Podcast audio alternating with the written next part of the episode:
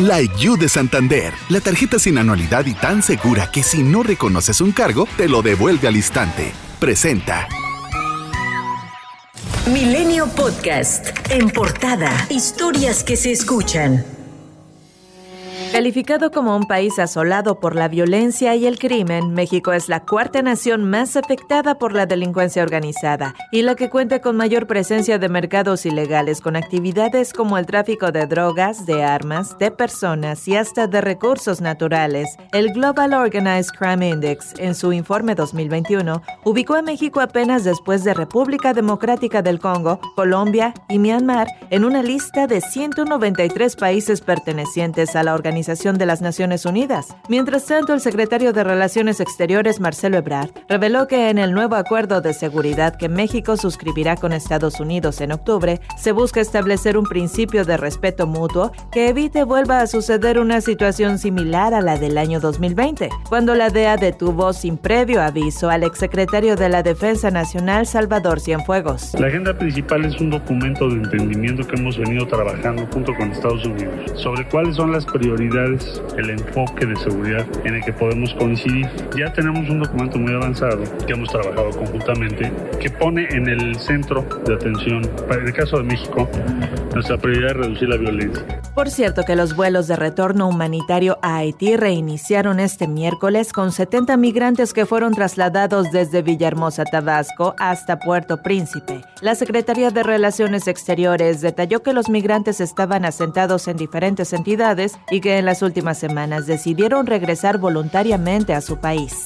El coordinador de Morena en el Senado, Ricardo Monreal, advirtió sobre el riesgo que más legisladores renuncien a sus bancadas para formar nuevas fracciones, como ocurrió con el Grupo Parlamentario Plural, conformado por exlegisladores de Morena, del PAN, del Partido del Trabajo e independientes. En el marco de la glosa del tercer informe de gobierno, el secretario de Gobernación Adán Augusto López dijo que todos aquellos que acusan al gobierno federal de antidemocrático tienen en la revocación de mandato la oportunidad de terminar con lo que ellos describen como una pesadilla, aunque no les auguró éxito. Pues es un ejercicio inédito el que un presidente de la República se someta al ejercicio de revocación de mandato. Ahí tendrán ustedes la oportunidad, no creo que vaya a tener éxito, pero pues ahí tienen la oportunidad. La senadora panista Kenia López Rabadán cuestionó el trabajo del gobierno federal y entregó un detector de mentiras al secretario de Gobernación. Lamento decirle que se ha incorporado usted al peor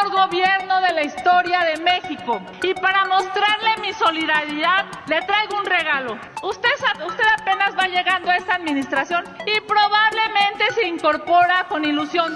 Y el secretario de Gobernación respondió. Con todo respeto, por ello le digo a la senadora López Rabadán que agradezco el regalo, pero yo soy parte de un gobierno que no acepta regalos y no acepta canonjías. Arturo Saldívar, ministro presidente de la Suprema Corte de Justicia, recibió a un grupo representativo de académicos, exfuncionarios del Consejo Nacional de Ciencia y Tecnología, CONACIT, y exintegrantes del Foro Consultivo Científico y Tecnológico, quienes fueron denunciados por la Fiscalía General de la República por supuesto uso indebido de recursos públicos, entre otros delitos. La Suprema Corte aseguró que el ministro presidente escuchó con respeto y atención las inquietudes y peticiones de los científicos y académicos a quienes reiteró que el Poder Judicial de la Federación seguirá actuando con independencia e imparcialidad en el cumplimiento de su deber. Gerardo Felipe Laveaga Rendón, un acérrimo defensor del calderonismo y quien durante su gestión como comisionado del entonces Instituto Federal de Acceso a la Información, IFAI, votó contra transparentar la masacre de San Fernando y las condonaciones fiscales del Servicio de Administración Tributaria. Fue nombrado la semana pasada como nuevo titular de la Unidad de Transparencia en la Secretaría de la Función Pública, un cargo que responde directamente al titular de la dependencia, Roberto Salcedo Aquino ahora tendrá en sus manos la decisión de transparentar o no investigaciones contra la corrupción. El grupo parlamentario del PRD en la Cámara de Diputados instó al Tribunal Electoral del Poder Judicial de la Federación a anular la elección de gobernador en Michoacán por la supuesta clara y evidente injerencia de la delincuencia organizada a favor del candidato morenista Alfredo Ramírez Bedoya. Un nuevo sitio de exterminio fue localizado en Nuevo Laredo, Tamaulipas. Por lo que peritos, policías investigadores y personal de la Comisión Nacional y de Tamaulipas de Búsqueda participan en los trabajos para recabar indicios. De acuerdo con la titular de la Comisión Nacional de Búsqueda de Personas, Carla Quintana, se trata de un predio de importantes dimensiones, donde además se ubica un crematorio clandestino donde ubicaron restos óseos calcinados. Fidel Curi Grajales, ex dueño del club de fútbol Tiburones Rojos del Veracruz, calificó de inconstitucional la orden de aprehensión en su contra, la cual se cumplimentó por su probable responsabilidad en el delito de fraude de 139.2 millones de pesos. Lo anterior consta en un expediente judicial, el cual detalla que el empresario promovió un amparo de manera tardía el pasado 24 de septiembre contra el mandamiento judicial.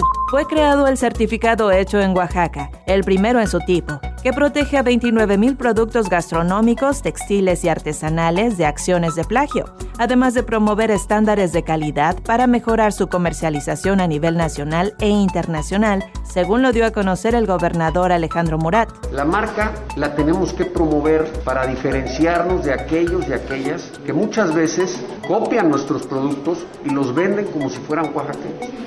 ¿Qué hicimos para distinguirnos? Bueno, pues la Secretaría de Economía creó un código QR. De acuerdo con los censos económicos del INEGI, en Oaxaca existen 29.128 unidades económicas que elaboran productos que podrían contar con la marca Hecho en Oaxaca. México sumó 596 nuevas muertes por coronavirus y 9.796 casos en 24 horas, con lo que se acumuló un total de 3.655.395 contagios y 276.972 decesos, de acuerdo con la Secretaría de Salud. Milenio Podcast. La You de Santander, la tarjeta sin anualidad que personalizas por dentro y por fuera y se adapta a tus múltiples personalidades, presentó.